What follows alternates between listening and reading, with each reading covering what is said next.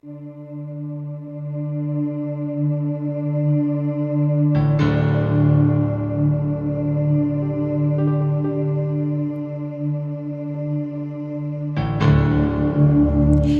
tuviera que definirme a mí misma por una virtud, no sabría cuál escoger. Ninguna de mis virtudes, muchas o pocas, podrá competir en intensidad con mi defecto, mi pecado principal, al que no dudaría ni un instante en recurrir para definirme a mí misma. Porque si yo soy, es porque soy soberbia, tan sobremanera, tan extremadamente soberbia, que a esta debilidad le debo gran parte de mi fortaleza. La soberbia está en el origen de mi, ambición y de mi tenacidad. La soberbia me libera de pasiones tan literarias como la vanidad o la envidia, que solo pueden experimentarse cuando se considera que los demás están a la misma altura que uno mismo. Y la soberbia, además, ha sido la responsable de la mayor parte de los disgustos, decepciones, fracasos y ridículos que he padecido en mi vida. No existe caída más dura que la caída de una persona soberbia, ni un estupor semejante al que un soberbio prueba al caer. Tampoco existe, al menos yo no lo conozco, un estímulo tan feroz como el que aprieta los dientes de una soberbia despechada. Almudena Grandes en el prólogo de las edades de Lulu. Pues qué mejor manera que empezar que escuchando este prólogo que nos ha leído a la perfección Isabel Rodríguez. Hola, ¿cómo estás Isabel? Hola, buenos días. Tenemos también a Esther Urbina y a Juan Antonio Erdi. ¿Cómo estáis? Hola, bien, Ellos son miembros de cómplices literarios. Oroitus también, ¿eh? Oroitus... Eh, me hacía así con Esther, con el, tienes la chapa ahí, ¿eh? de Oroitus, Portugalete, y ellas, ellos son los responsables de un ciclo que por supuesto, pues de Almudena Grandes, ya hemos escuchado este prólogo de ese libro que se llevó con gran éxito al cine por parte de Gas Luna, Las edades de Lulú, y del cual, pues bueno, ese ciclo todavía quedan unos días, ya se arrancó el 22, eh, estuvimos también en esa mesa coloquio de las edades de Almudena en Santa Clara, y bueno, un maratón de lectura en los soportales del ayuntamiento, pero esto no ha terminado, porque el día 29, eh, de nuevo en Santa Clara, a las 7 de la tarde, tenemos otra mesa coloquio, literatura y memoria histórica, con los episodios de una guerra interminable, ¿no? Sí, así es. Bueno, esta ha sido una propuesta eh, de Oroitus Cultura el Cartea, porque en realidad queremos introducir ya para el año que viene, con más eh, interés, eh, literatura y memoria histórica, porque hemos trabajado memoria histórica y cine, memoria histórica y fotografía, memoria histórica y periodismo, y ahora queríamos entrar con la literatura. Se producía el aniversario del fallecimiento de Almudena y nos parecía que teníamos que contar con cómplices literarios, que han sido cómplices en todo momento. Entonces, eh, después del maratón de ayer, eh, teníamos lo previsto eh, la mesa, bueno, una mesa coloquio con, para hablar de los episodios de una guerra interminable, que es lo nuestro, la memoria histórica, ¿no? Aunque ya sabemos que Almudena tiene mucho, muchas aristas en todos sus libros. Bueno, yo creo que con esto... Mm, Nos situamos un poquito, ¿no? Isabel, eh, Juan Antonio, ¿qué te ha leído esa mesa coloquio? Pues bien, bien. Muy bien. Hubo mucha participación y el debate creo que estuvo bien. Fue muy gratificante. Lo pasamos una hora y media que se pasó rapidito, ¿verdad, Esther? Mm, sí. Y la gente salió muy satisfecha. No sé, sí, por lo que. Bueno, yo creo que sí que se contaron muchas, muchas anécdotas, no solo fue ahí un discurso, sino que se contaban cosas personales de, de Almudena, del, del, entorno, del momento histórico anterior, posterior, pero sobre todo su, el momento en el que ella se eh, empezó como escritora, ¿no? Y, y lo pasamos estupendamente bien, ¿eh? Aparte de una lectura y un final ahí eh, dialogado. Son unos artistas, sí. Yo, como fui parte de la mesa, no puedo valorar mucho. No puedes valorarte a ti mismo, ¿no? No, no. Pero bueno, en cualquier caso, asistencia muy buena y, que fue bastante activo, ¿no? El, asunto. La gente participó mucho. Porque a veces el miedo que se tiene en este tipo de, eventos es que la gente no se arranque, ¿no? Sí, pero yo vi caras, yo miraba así de refilón y, yo vi a la gente, además, muy atenta, ¿verdad? Sí, sí. No sé si porque los tres que estaban hablando fueron bastante dinámicos y no fue para nada aburrido en ningún momento, de, porque en estas conferencias a veces puedes correr el peligro que la gente se aburra, o, pero yo creo que hubo mucha participación y la gente estuvo encantada. ¿eh? Y este 29 de noviembre, como decíamos, eh, en Santa Clara también a las 7, literatura y memoria histórica con ese Los episodios de una guerra interminable. Y día tamai ingurua, mesa coloquio oroituz elkarteko kideak. Pues sí, ella, bueno, escribió cinco novelas eh, bajo este eh, esta, colección, ¿no? Sí, sí. Y la sexta se le quedó en el tintero, que nosotros todavía, todavía teníamos esperanzas de que desde que lo programamos hasta ahora eh, se, se, hubiera podido editar, ¿no? Pero bueno, se ha quedado ahí, entonces vamos a estar cinco personas, cada cual ha cogido un libro de la colección, a mí en concreto me ha tocado el lector de Julio Verne, eh, y bueno, cada uno va, va, tenemos también una coordinadora que nos que va a dinamizar el, tema y lo que queremos también es eh, propiciar la participación de las personas que estén en la sala, evidentemente, porque a ver, esto podríamos haber traído un catedrático así como de relumbrón para que nos diese una conferencia en profundidad y tal, pero lo que queremos eh, con este homenaje es realmente transmitir el afecto que esta persona, a través de sus libros y de sus temas, eh, nos ha provocado, ¿no?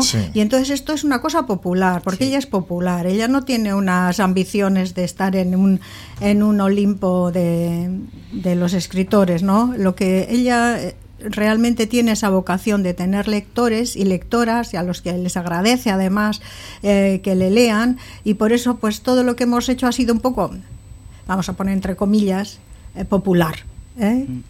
Que, no tiene por qué ser peyorativo. ¿eh? Sí, que un poquito vaya en la línea de lo que es ella, ¿no? de su filosofía de vida y de su forma de trabajar, etcétera. ¿no? Había una obra de Cortázar, Queremos tanto a Glenda, ¿no? que me trae a la memoria ¿no? que podíamos haberlo cambiado el título y haber puesto Queremos tanto a Almudena. Sí. Una figura que aquí es efectivamente muy querida, ¿no? Sí, tuvo bastante impacto, sobre todo porque reflejó mucho a los nadie, ¿no? A la gente anónima que, por ejemplo, en los episodios de Una historia interminable, pues eh, fue la que mantuvo la resistencia, ¿no? Y la oposición a la dictadura y eso se refleja en sus libros. Mm. Además, columnista en el país, es muy conocida también porque, quieras que no, el escribir en un periódico de gran tirada como este, pues te proyecta, ¿no? Pero lógicamente llega ahí a través de su obra literaria, ¿no? Eh, yo he leído muchos artículos porque estuve sacando, eh, así algunos, eh, elegí algunos para el maratón que hicimos ayer, ¿no? En los soportales del ayuntamiento. Durante dos horitas estuvimos hablando, o sea, leyendo a, a Almudena. Y en todos sus artículos también pasa como en sus libros, ¿no? Podría Aparte, sacar incluso un libro, ¿no? De esos artículos. Sí, totalmente. Además los hay eh, dedicados a la política, que ya era activa, ¿no? Y, y, pero saqué sobre todo eh, esos relatos que eran como cuentos, pequeños, eh, que eran historias de gente normal de la calle que cualquiera se puede sentir identificado, ¿no? Hablaba de sí misma o de cosas que le pasaban, pero como de una mujer normal de la calle y de lo que le afectaban y, y sobre todo de, de nadies de hoy en día en cada uno de sus artículos. También imagino que habéis escogido esta fecha por algo, ¿no? Porque es cuando ya falleció. Justo.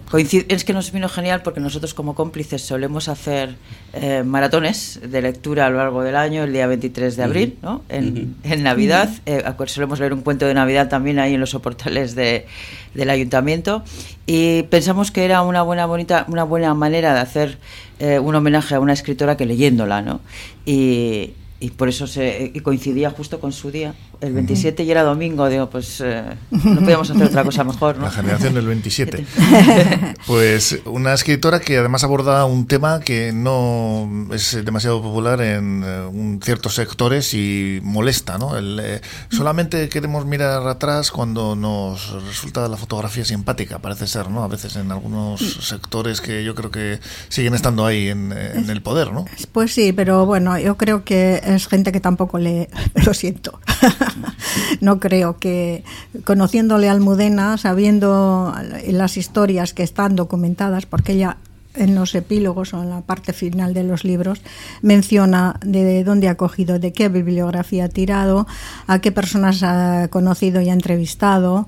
Ella tiene una suerte grande porque, eh, claro, su ambiente, Madrid, eh, su compañero, etcétera, son tienen mucho, muchas relaciones y mucho mundo, ¿no? De moverse entre gente y tal, que le cuenta historias, que se acerca a ella. Una vez de que empezó con esto, la gente se acercaba a ella cuando esto y le contaba los, sus historias personales, que ella, de su familia, etcétera, que lo ha podido incluir, sí. Todo aquello que ahora, pues muchas veces vamos conociendo y nos asombra, no para bien en muchos casos, pues de todo lo que sucedió en la posguerra, en la guerra y Sí, yo creo que ella además, eh, yo tengo la sensación ¿no? de esa rebeldía de decir, no queréis que se cuente o que se sepa esto, pues toma, porque toma, eh, ella eh, con las edades de Lulu, el erotismo, la sexualidad femenina, etcétera, son temas tabús y esto también, ¿no?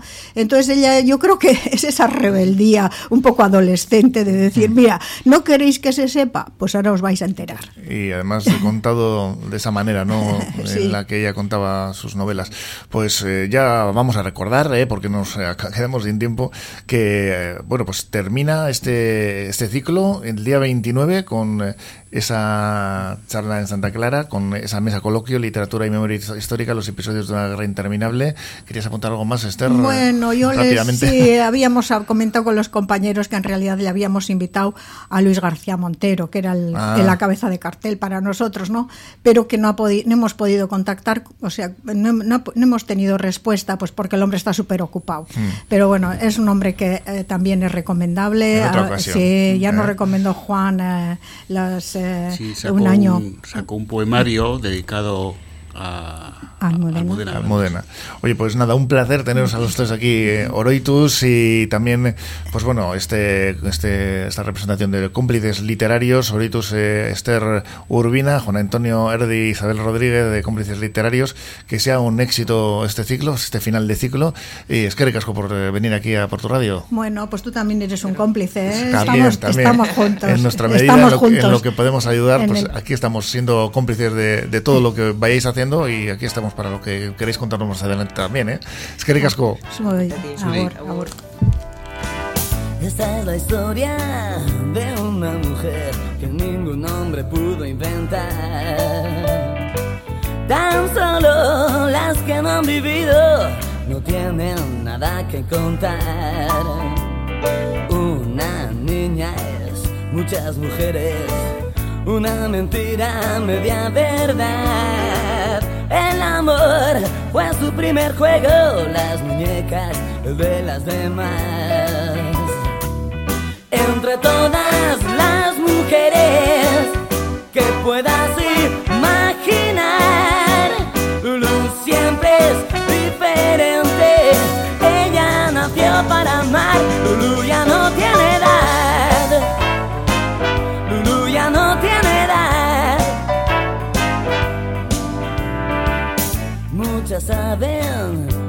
quieren, pero hay que atreverse a jugar.